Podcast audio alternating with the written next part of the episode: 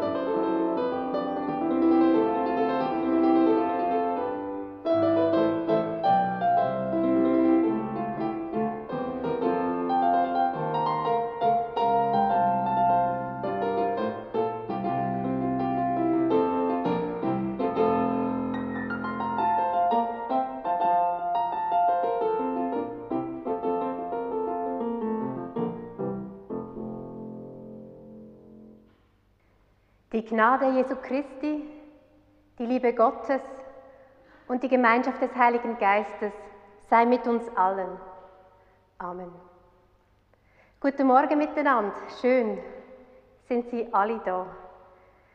Besonders freuen wir uns auch, dass die Familie Beutler ihre Tochter heute zur Taufe bringt. Ja, sie lässt gerade den Nuki fallen.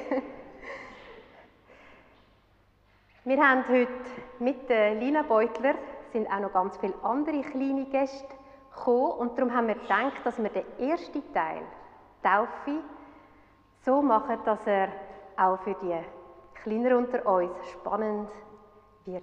Und der zweite Teil dann aber ist ganz klar für die Grossen gedacht. Der Pfarrer Martin Kruse hat äh, Herr Heinrich Seiler eingeladen und zusammen werden sie der Frage nachgehen, wie denn das Patriarchat hier in die Welt gekommen ist. Grundlage ist das Buch Die Wahrheit über Eva. Und es gibt nachher auch noch die Möglichkeit, dass wir ein bisschen zusammenkommen und zusammensitzen und weiter diskutieren, wie das dann könnte sein, als dass es ein Predigt-Nachgespräch gibt.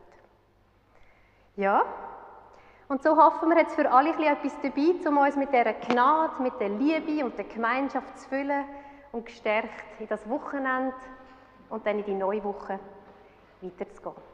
Zum Anfang bitte ich euch aufzustehen. Wir singen zusammen ein Lied, das Licht der Welt. Ihr findet es auf dem, auf dem Liedblatt auf der ersten Seite. Ah ja, und wichtig ist noch, es hat einen kleinen Fehler. Der Refrain ist die ganze erste Strophe und nicht nur das, was schwarz gedruckt ist.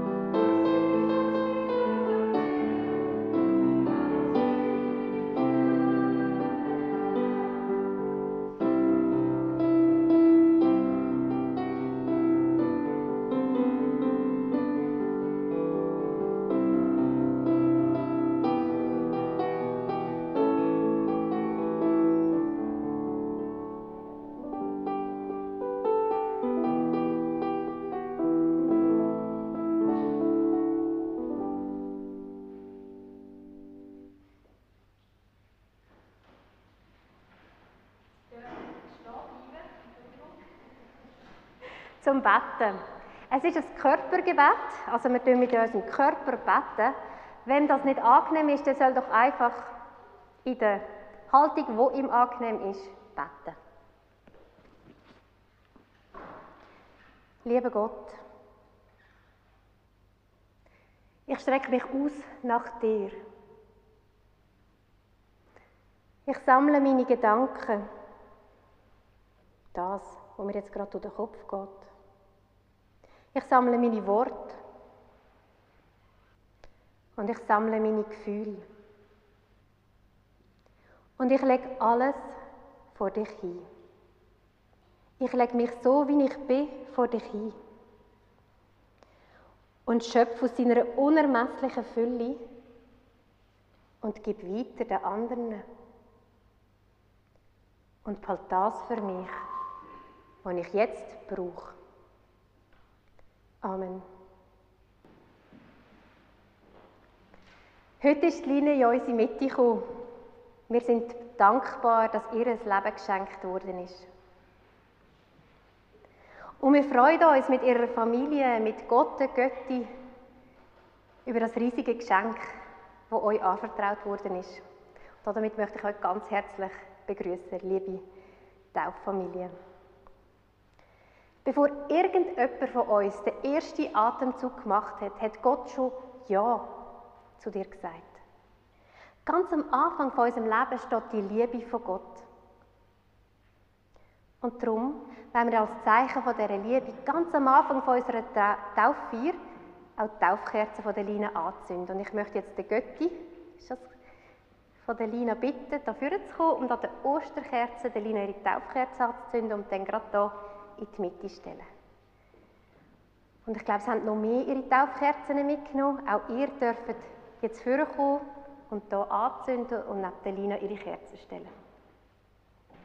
Schön sieht das aus mit diesen Taufkerzen. Und es erinnert uns daran, dass wir ja alle getauft worden sind, oder sicher fast alle. Aber es ist schon sehr lang her. Fast niemand von uns erinnert sich an seine eigene Taufe, weil wir dann ja, höchstwahrscheinlich ein Baby sind. Und darum ist es auch nicht so einfach im Alltag, sich immer wieder klar zu werden, dass man ja getauft ist und was das auch für unser Leben bedeutet. Und dazu ist mir eine Geschichte gefallen, eine Geschichte von Jesus Christus. Der ist mit seinen Freunden mal an einem Tag auf den See gegangen, mit einem Boot. Das ist ein Boot hier. Er ist reingesessen, mit, und sie sind vielleicht fischen. Auf jeden Fall war es schönes Wetter. Es hat so fein geschaukelt auf dem Wasser. Und der Jesus ist eingeschlafen. Aber dann als er am Schlafen war, hat auf einmal der Wind gedreht. Und es ist bisschen kühler geworden. Und der Wind ist auch bisschen stärker geworden. Es hat immer bisschen mehr angefangen Wellen zu machen. So, das Bötchen hat richtig angefangen zu schütteln und rütteln. Und Laurin und Mael, würdet ihr mir doch ein bisschen helfen, Wind und Sturm machen? Hä? Der Laurin hat eben sehr gute Schuhe, die auch noch Blitz dran haben. Wir hören noch den Regen. Genau, das tut da immer fester und dann kommen schwarze Wolken und den Regen hören wir auch schon von der Christina ist genau super. Ja, ganz fest. Aber schau jetzt, wenn es Wind hat, dreht natürlich auch das Windrad. Kannst du da mal fest blasen? Ganz fest. Geht nicht. Schau, ich habe einen Föhn mitgenommen. Kannst du mal probieren? Du kannst da stellen, drücken. ich muss aufstehen, warte schon. Aha.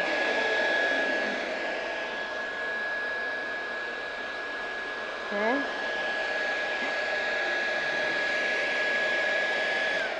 Super, danke vielmals.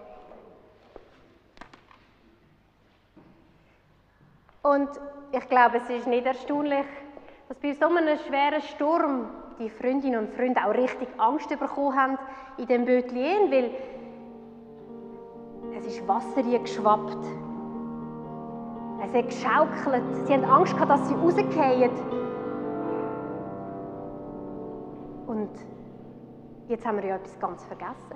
Der Jesus ist ja auch noch da drinnen gesessen. Was hat er die ganze Zeit gemacht? Hast du eine Ahnung, Laurin? Könnte er gemacht haben? Er hat nichts gemacht. Er hat einfach weiter geschlafen. Trotz dem riesigen Sturm hat er einfach weiter geschlafen.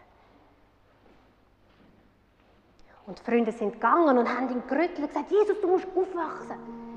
Wir, wir gehen hier raus, wir gehen unter. Und Jesus ist aufgewacht und hat gesagt, was habt ihr auch so Angst? Wo ist denn euer Glaube? Und er ist gestanden und hat den Sturm angeschrien und den Wind angeschrien und gesagt, jetzt müsst ihr still sein. Und tatsächlich, es ist ganz still geworden. Die höheren Wellen sind immer tiefer gekommen und ganz wieder schön alles ruhig geworden. Und so ist das doch auch mit dem Windrad. Schaut noch einmal genau. Wenn das hier dreht hat, ich mache das jetzt mit der Hand. Gott und Götti von der Lina haben da außen ihre Wünsche mit auf den Weg gegeben. Worte, die sie sollen begleiten Und wenn sie im Sturm ist, wirbeln die umeinander und wenn sie beschützen und auf den Weg mit guten Worten begleiten. Aber etwas an dem Windrad ist ganz still geblieben. Die Stange. Die Stange bleibt ganz ruhig und verbindet das Windrad mit dem Boden. Und die Taufe erinnert uns daran, an das Ja und dass wir im Sturm so eine Stange haben, wo ein ruhiger Pol ist, wo ganz still bleibt. Und dass wir in so Stürmen dann auch dürfen zu Gott gehen und ihn rütteln und schütteln und sagen, wach auf, hilf mir. Und dass wir vielleicht in dem Sturm dann auch die Frage dürfen hören, was hast du an so eine Angst? Wo ist dein Glaube? Und dann verliert, verlieren die Wellen und der Sturm auch ihre Macht. Ihr Angstmachen verlieren sie. Und genau das ist die Aufgabe von uns als Gemeinde, ist die Aufgabe von der Familie von der Lina, ist auch die Aufgabe von diesen Kindern. Uns und auch Lina immer wieder auf die Stange hinzuweisen, auf den ruhigen Pol. Und dass Lina immer besser versteht,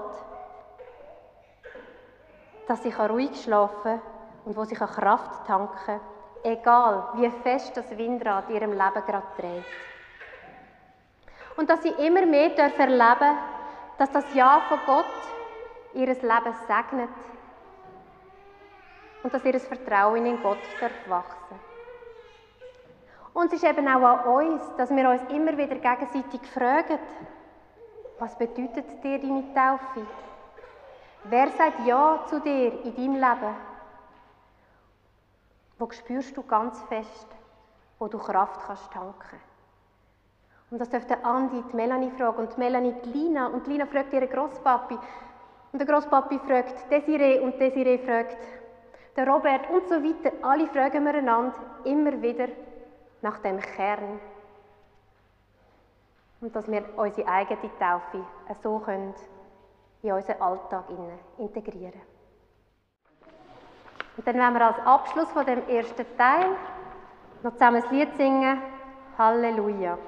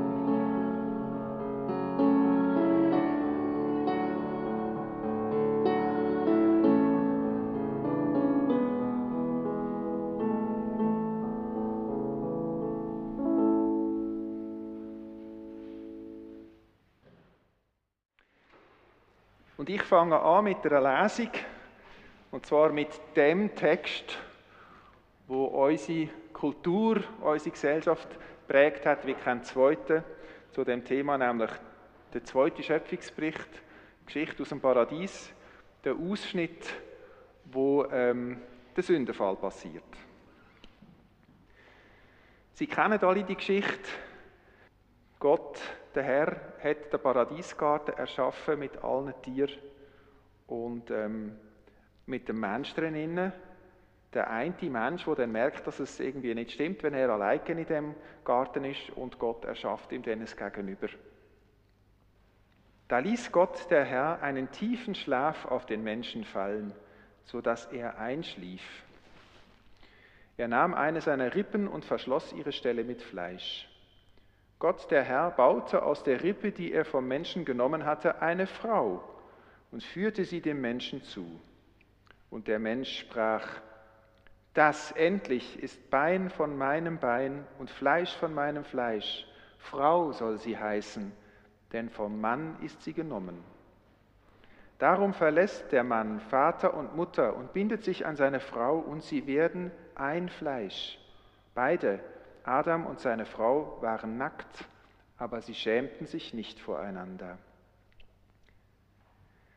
Die Schlange war schlauer als alle Tiere des Feldes, die Gott der Herr gemacht hatte. Sie sagte zu der Frau, hat Gott wirklich gesagt, ihr dürft, ihr dürft von keinem Baum des Gartens essen?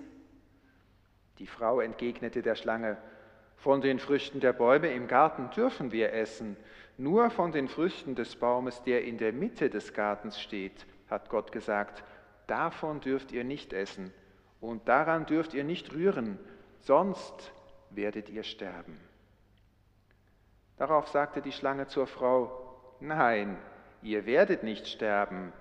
Gott weiß viel mehr, sobald ihr davon esst, gehen euch die Augen auf und ihr werdet wie Gott und erkennt Gut und Böse. Da sah die Frau, dass es köstlich wäre, von dem Baum zu essen, dass der Baum eine Augenweide war und dazu verlockte, klug zu werden. Sie nahm von seinen Früchten und aß. Sie gab auch ihrem Mann, der bei ihr war, und auch er aß. Da gingen beiden die Augen auf und sie erkannten, dass sie nackt waren. Sie hefteten Feigenblätter zusammen und machten sich einen Schurz. Als sie Gott den Herrn im Garten gegen den Tagwind einherschreiten hörten, versteckten sich Adam und seine Frau vor Gott dem Herrn unter den Bäumen des Gartens. Gott der Herr rief Adam zu und sprach, Wo bist du? Er antwortete, ich habe dich im Garten kommen hören, da geriet ich in Furcht, weil ich nackt bin und versteckte mich. Darauf fragte er, wer hat dir gesagt, dass du nackt bist? Hast du von dem Baum gegessen, von dem zu essen ich dir verboten habe? Adam antwortete, die Frau, die du mir beigestellt hast, sie hat mir von dem Baum gegeben, und so habe ich gegessen. Gott der Herr sprach zu der Frau, was hast du getan? Die Frau antwortete, die Schlange hat mich verführt, und so habe ich gegessen.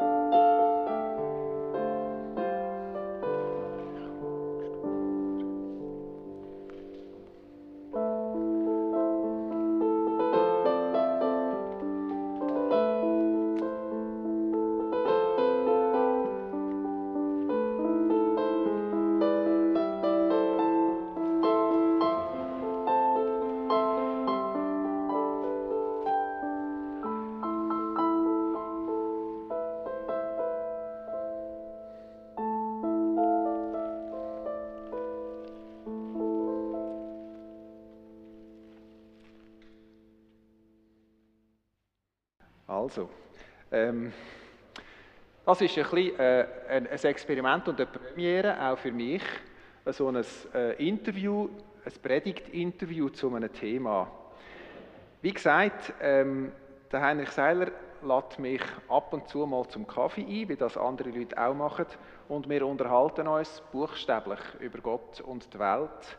Du hast immer auch ein theologisches Interesse, Heinrich. Äh, es geht immer auch um die Frage, was Christsein denn heute kann bedeuten und wer oder was Gott ist und um unser Bild von ihm. Und du hast mir das Buch gezeigt, die Wahrheit über Eva, die Erfindung der Ungleichheit von Frauen und Männern. Wer kennt das Buch? Na, dann lohnt es sich ja wirklich, dass wir heute darüber reden. He? Das ist ein Buch, wo ein Evolutionsbiolog und ein Historiker zusammen geschrieben haben. Sie zeichnen darin die Geschichte vom Patriarchat nach. Es geht ja immer um die Frage, ja, die Männerherrschaft, ist denn das etwas quasi Natürliches? Liegt das irgendwie in, der, in unserer Natur oder in der Biologie, weil der Mann halt quasi stärker ist als die Frau, darum ist er auch dominant? Oder wie ist denn das? Und die zwei Männer sagen, ja, das ist lang ein blinder Fleck gewesen, auch in der feministischen Bewegung. Wir wissen einfach sehr wenig über die Vorgeschichte, über die Geschichte der Menschheit, bevor es Schriften, bevor es Zivilisation hat. Aber das ist ja eigentlich 99 Prozent der Geschichte der Menschheit. Also wie haben wir denn gelebt, bevor, bevor es Königen und Kriege, bevor es äh, eben unsere quasi so staatlich organisierte Kultur hat, wie wir sie heute haben. Diese Art zu leben steckt ja immer noch in unseren Genen. Also die Frage ist, ja, woher kommt denn das Patriarchat? Und für uns hier in der Kirche ist natürlich auch eine wichtige Frage, wie ist denn das mit dem christlichen Glauben verknüpft? Tun wir durch unseren Glauben unbewusst vielleicht patriarchale Strukturen auch betonieren oder sogar fördern? Wir kommen dann darauf zu reden. Ihr habt ja die Geschichte aus, der, aus dem ersten Buch Mose vorher gerade gehört. Und ich habe ein paar Fragen vorbereitet. Heinrich, Du hast dich auch ein bisschen vorbereiten ähm, Ja, warum, Heinrich, hast du mir das Buch überhaupt gezeigt? Was an Inhalt von dem Buch hat dich so fasziniert? Kannst du uns vielleicht eine kleine Einführung geben? Ich probiere es mal. Ist es verständlich so? Ich habe ja eine laute Stimme eigentlich. ja, der Titel und vor allem auch das Bild hat mich angesprochen. Und dann äh, ist das in der Zeitung einmal propagiert, propagiert und eine kurze Inhaltsangabe. Und im Buch selber fängt die Forschung an bei der Jäger- und Sammlerzeit und das Verhältnis von Frau und Mann in dieser Zeit, wo ein ausgleiches Verhältnis sein muss. Und weiter beschreibt er, dass äh, eigentlich die Frau Begründerin muss sein von der Landwirtschaft. Männer sind auf die Jagd und Sammler und die Frau ist allein daheim. Sie müssen essen haben. Sie findet Gräser mit Körner und dort die malen.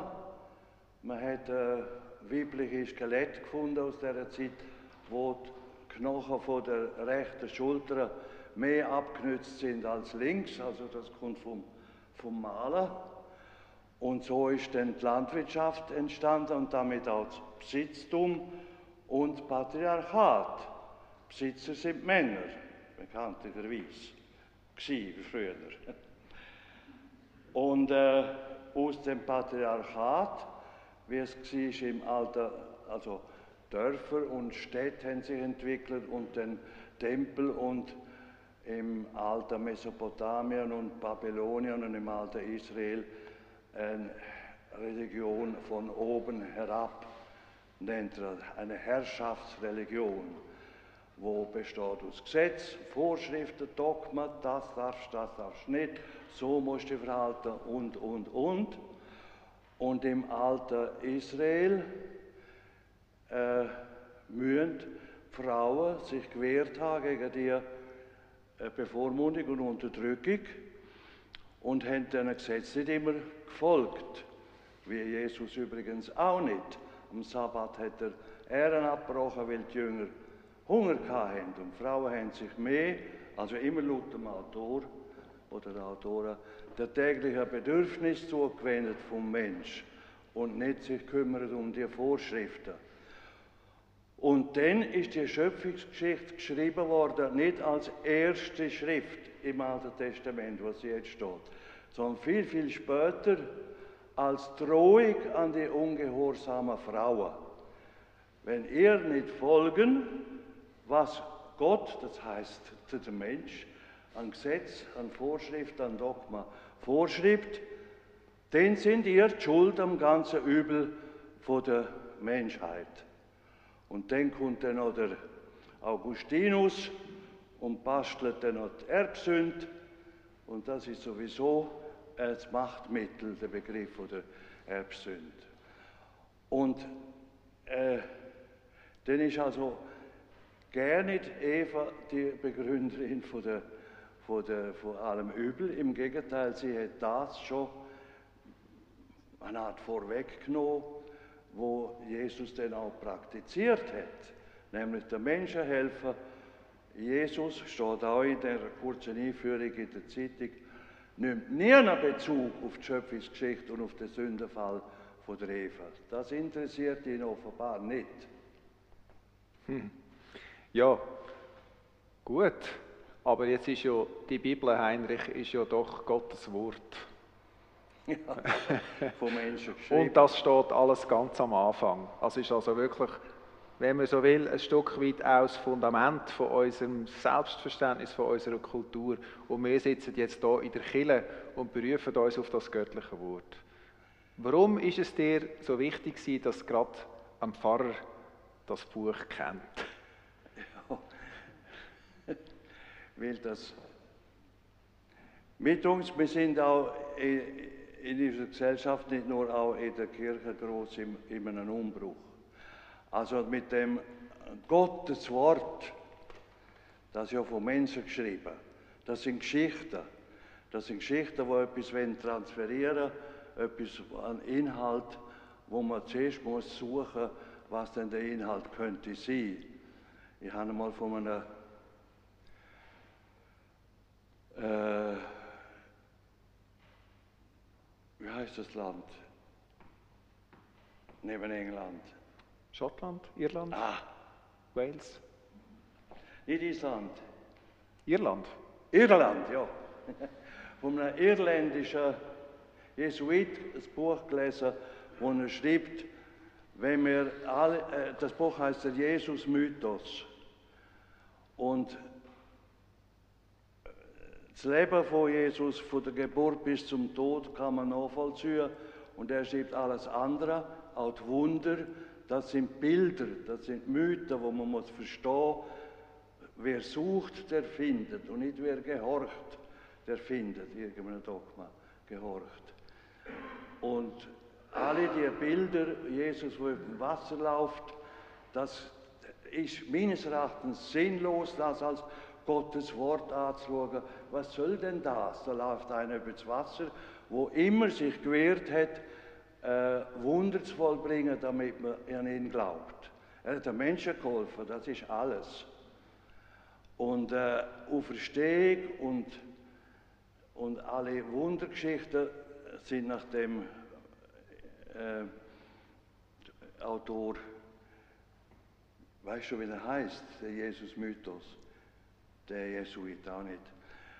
Eben, Bilder, wo man, wo man muss lernen verstehen. Jesus läuft übers Wasser. Ja, das Wasser ist ein Archetyp vom Unbewussten. Also Jesus läuft übers Wasser, heißt er läuft übers Unbewusste. Er versinkt nicht im Unbewussten. Er ist immer sich selber, äh, seiner eigenen Wahrheit und der Wahrheit der Menschen, Mitmenschen so bewusst, dass er kann helfen. Mhm. Äh, das ist meine Auffassung von dem Bild. Es gibt sicher auch andere. Ja.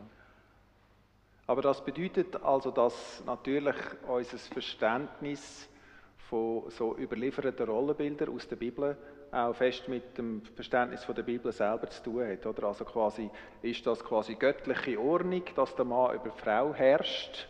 Hat uns Gott das quasi angewiesen eben als, als äh, wie eine gute äh, Lebensregel? Und die mächtige Frage vielleicht in der heutigen Gesellschaft ist ja noch, ist das auch die natürliche Ordnung? Also erzwingt quasi die Natur das? Ist das quasi die, die, die halt biologisch sinnvollste, naturgemäße Funktionsweise von unserer Gesellschaft? Hast du da noch etwas dazu sagen? Ja, also überhaupt nicht.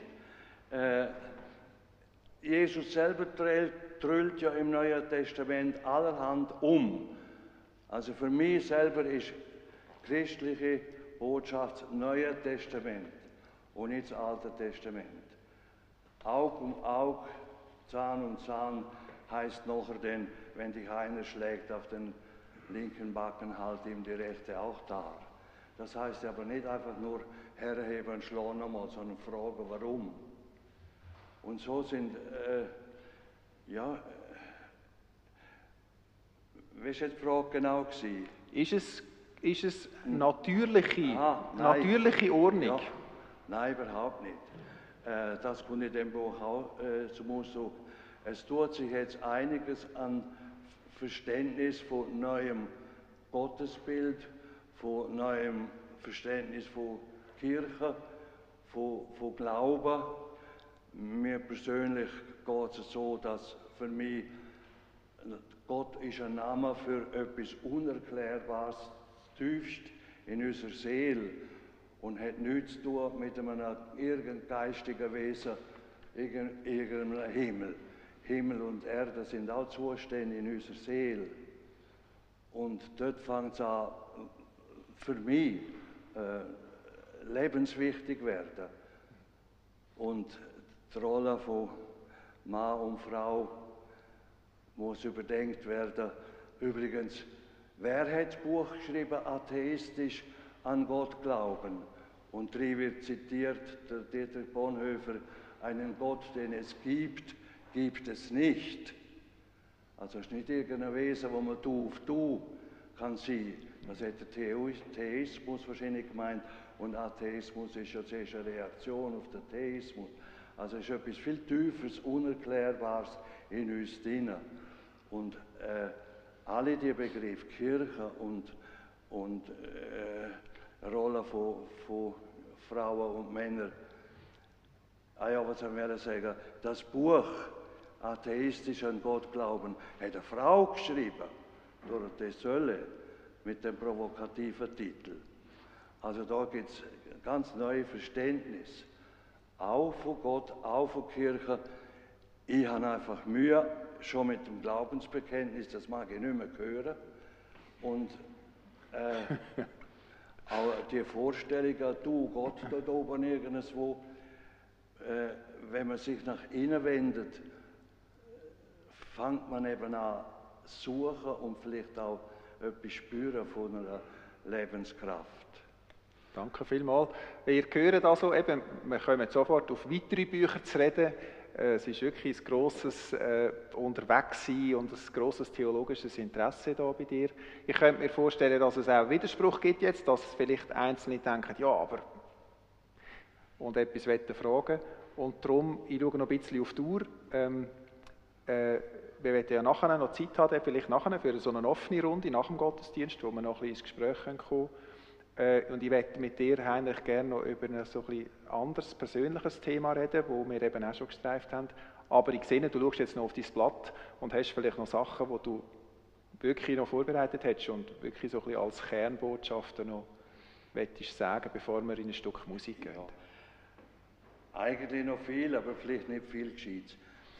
Ähm, zum Begriff Kirche, das kann ja, das ist ja Kirche als Bau. Und das Kirche kann heißen Gemeinschaft. Aber Kirche als Institution, vor allem auf der katholischen Seite, aber auf der reformierten, ist es ja auch nicht immer so wie es heute jetzt anfängt, auf der katholischen Seite übrigens auch.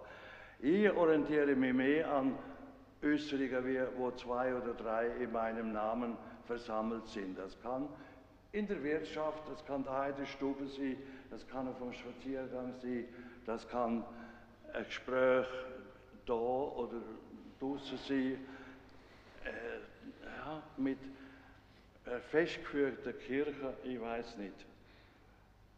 Und ja, ich sehe nur noch gerade was, habe ich noch geschrieben,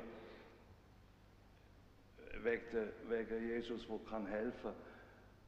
Er mund, ruft ja auch uns auf dazu, was ihr einem meiner geringsten Brüder getan habt, habt ihr mich, mir getan.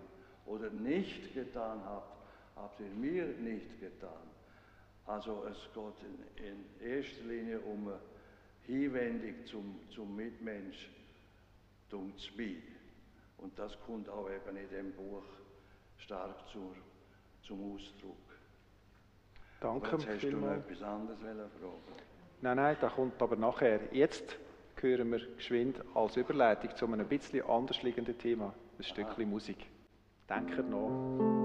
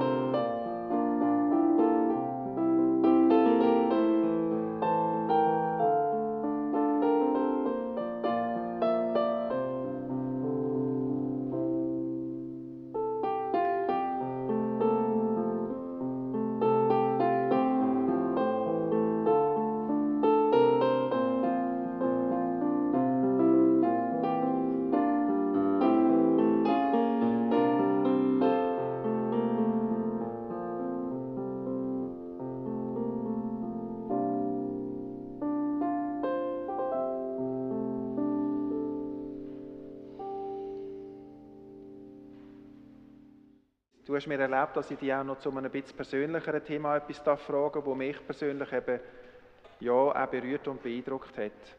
Du hast ja nicht eine einfache Zeit jetzt erlebt im Kontext vom Älterwerden. Vor wenigen Jahren ist einer von deinen Söhnen tödlich verunglückt. Und ähm, deine Frau Marianne ist an einer seltenen Form von Demenz, an der Lewy-Body-Demenz erkrankt.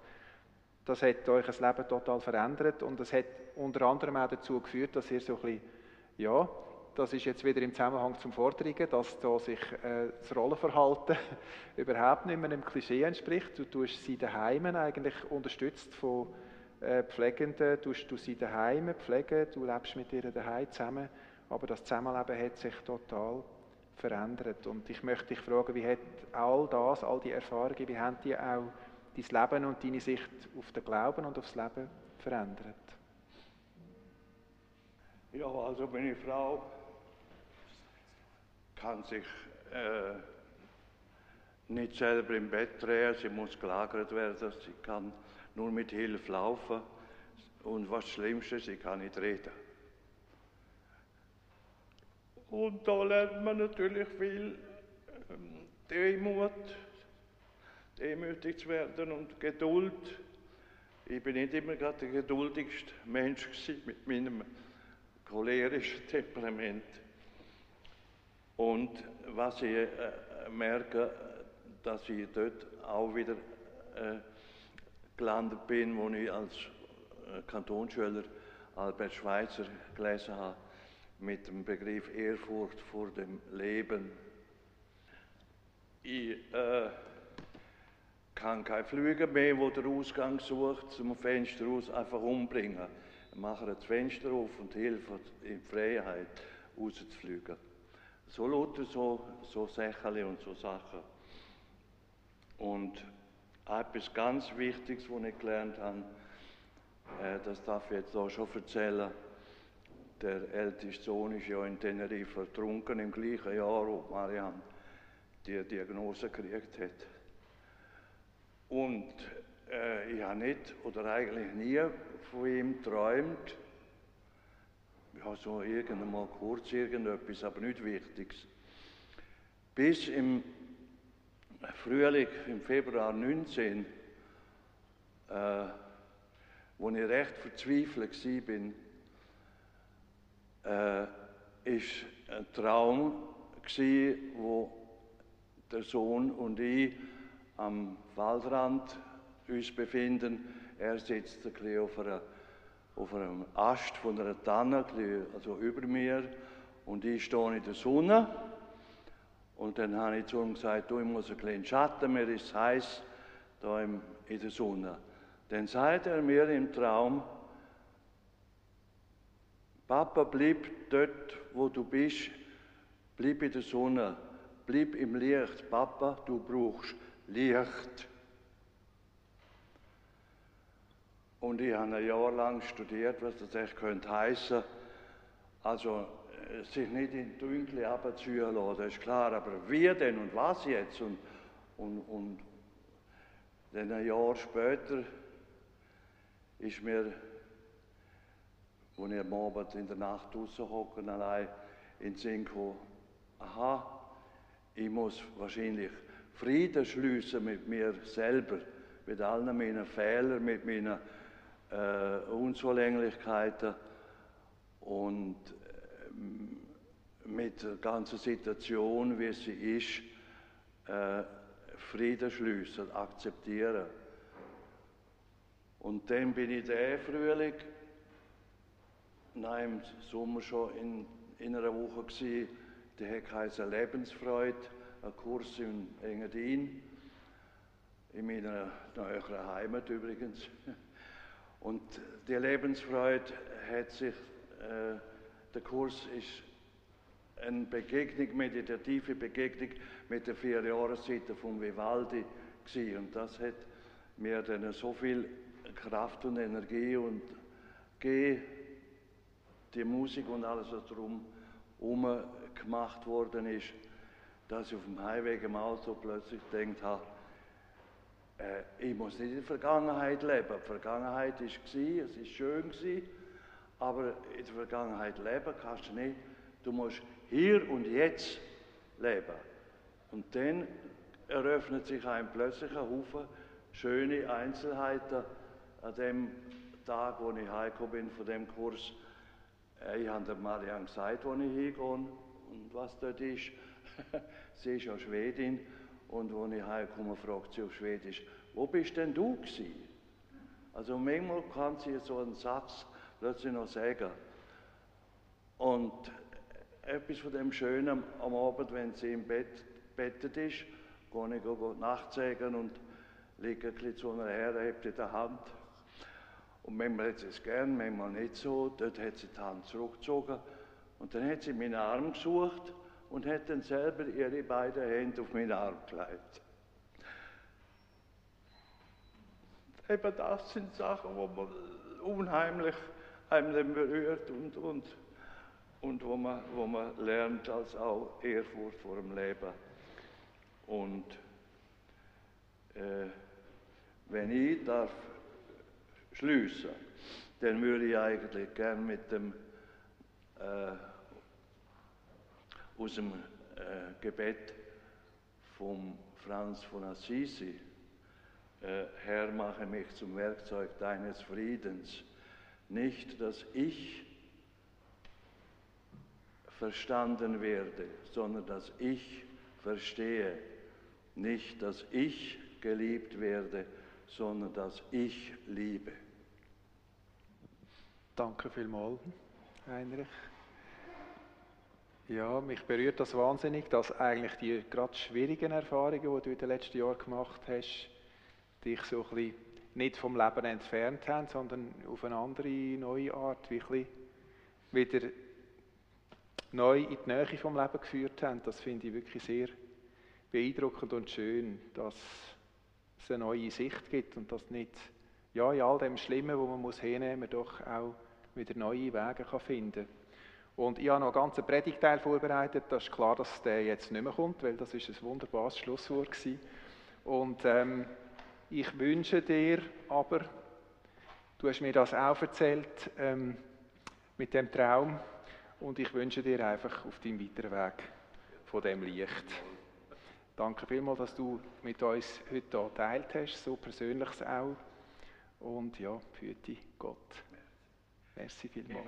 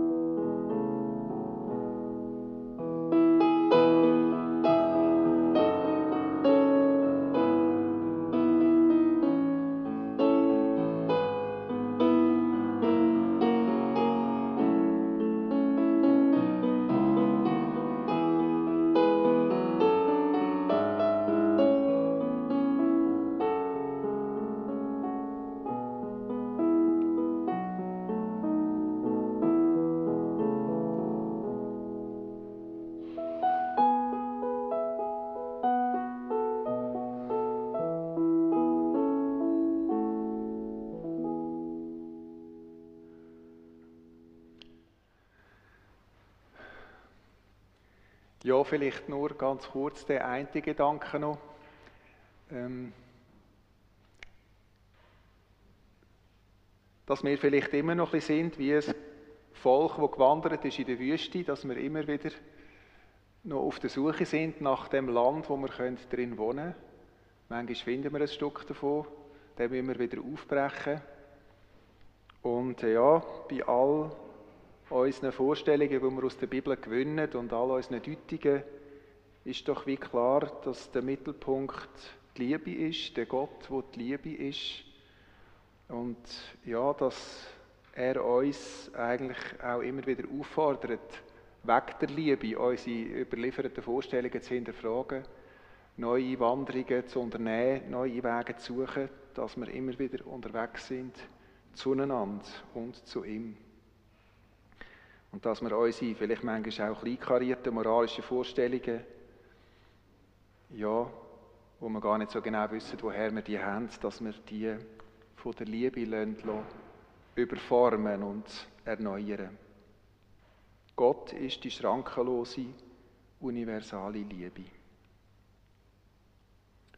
Ich lade euch ein zur Fürbitte. Wir beten. Ich bleibe jetzt gerade hier sitzen. Äh, und ich lade euch ein, in einem Moment vom stillen Gebet alles vor Gott zu bringen, was euch jetzt bewegt, was ihr vielleicht schon mitgebracht habt oder was jetzt aufgebrochen ist. Alles, alle Traurigkeit, alles Glück, alles, was beschäftigt, können wir vor Gott bringen in einem stillen Gebet.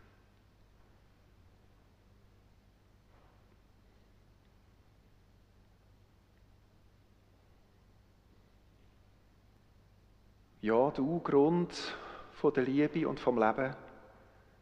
Wir danken dir, dass du uns suchst und dass wir selber dürfen lernen, uns zu sehen in deinem Licht. Alle unsere Gebete, alle unsere Bitten, Wünsche, unseren Dank, unsere Sorgen, alles nehmen wir mit dir in die Worte, wo Jesus uns gelehrt hat. Und so beten wir alle miteinander. Unser Vater im Himmel geheiligt werde dein Name, dein Reich komme, dein Wille geschehe, wie im Himmel, so auf Erden. Unser tägliches Brot gib uns heute und vergib uns unsere Schuld, wie auch wir vergeben unseren Schuldigern. und führe uns nicht in Versuchung, sondern erlöse uns von dem Bösen. Denn dein ist das Reich und die Kraft und die Herrlichkeit in Ewigkeit. Amen.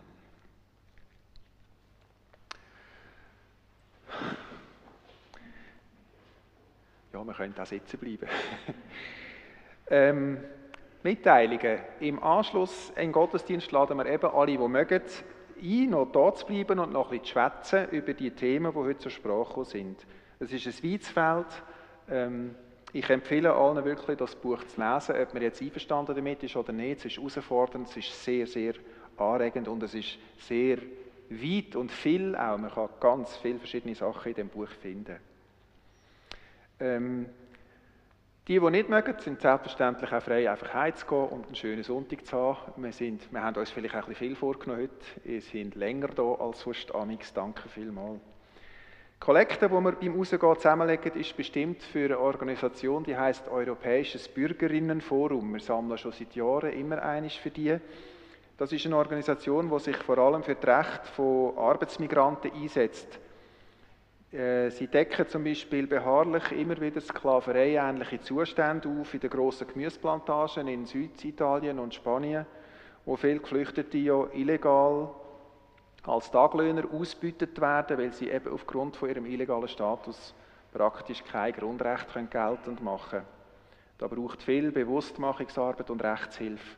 Und äh, seit ich in Kontakt gekommen bin mit dieser Organisation, kommt mir etwa mal im Migro, wenn ich marktfrische Auberginen oder Tomaten kaufe, in den Sinn, welche Hand das echt die und wo gepflückt hat. Danke für alle Ihre Gaben. Am nächsten Donnerstag feiern wir hier in der Kirche die für alle unsere Jubilarinnen und Jubilare mit 80., 85., 90. oder über 90. Geburtstag oder mit höheren Ehejubiläen. Ähm, wir feiern hier innen einen Gottesdienst und gehen nachher über in die Gemeinsaal zu einem Zvieri. Und am nächsten Sonntag feiern wir hier am 10. den Abschied von der Ursula Fock, den letzten Gottesdienst mit der Ursula Fock nach 22,5 Jahren hier in der Gemeinde. Und ich denke, sie freut sich, wenn viele von uns dann da sind und ja, Adi sagen. Ich weiss, es ist auch noch das Traktorentreffen. Aber man kann wunderbar zuerst hier eine schöne Feier in der Kirche haben, noch ein bisschen abrölen und dann nachher an das Traktorentreffen gehen. Und dann weise ich noch hin auf, äh, darauf, dass wir Chorprojekte haben, äh, verschiedene. Schauen Sie aufmerksam auf unsere Gemeindeseite. Speziell Hinweise möchte ich auf ähm, unser grosses Chorprojekt für im nächsten März. Wir werden Ende März an einem Wochenende wieder so eine große Aufführung machen mit Instrumentalisten. Es sind zwei Werke von Peter Roth, die wir einüben wollen. Proben tun wir ab dem Dezember. Und anmelden kann man sich bis Ende Oktober. Schauen Sie, auf der August-Gemeindeseite haben wir es ausgeschrieben und wir freuen uns, wenn sich Leute anmelden. Und Auskunft können wir auch noch weitergeben. Gell? Christina Ischi ist da auch Mitinitiantin für das Projekt. Wir erinnern uns an die Weihnacht im 14. und an die Passion ein paar Jahre später, wo wirklich sehr schöne, grosse Anlässe da sind. So singen wir jetzt zum Schluss vom Gottesdienst nochmal das äh, Lied, das zuletzt auf dem Blatt noch ist, mit der Note, da berühren sich Himmel und Erde und dann überkommen wir noch das Sagen für auf den Weg. Zum Singen bitte ich die, die mögen, nochmal aufzustehen.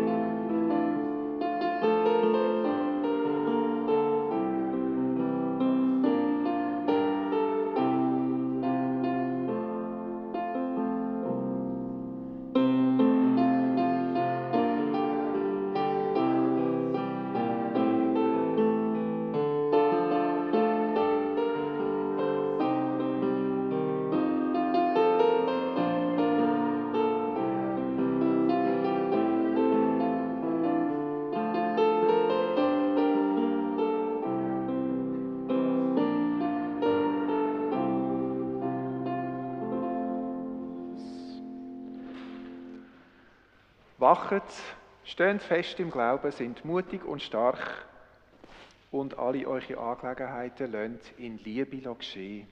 Gott segnet dich und behütet dich. Er lässt sein Gesicht über dir leuchten und ist dir gnädig.